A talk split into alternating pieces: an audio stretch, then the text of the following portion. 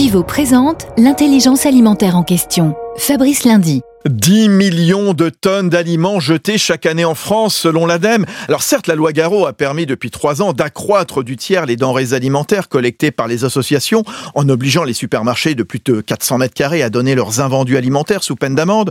Mais pour les directeurs de magasins, la démarche n'est pas toujours claire vis-à-vis de notions comme date de durabilité minimale, date limite de consommation et aussi à qui donner. Il faut donc expliquer, sensibiliser. C'est ce que fait InVivo Retail avec ses enseignes Gamme Vert, Fred BioEnco, qui vient de publier un guide intitulé Mobilisation contre le gaspillage alimentaire en magasin. Un véritable mode d'emploi en partenariat avec Solal, une association qui facilite les dons alimentaires venus des agriculteurs.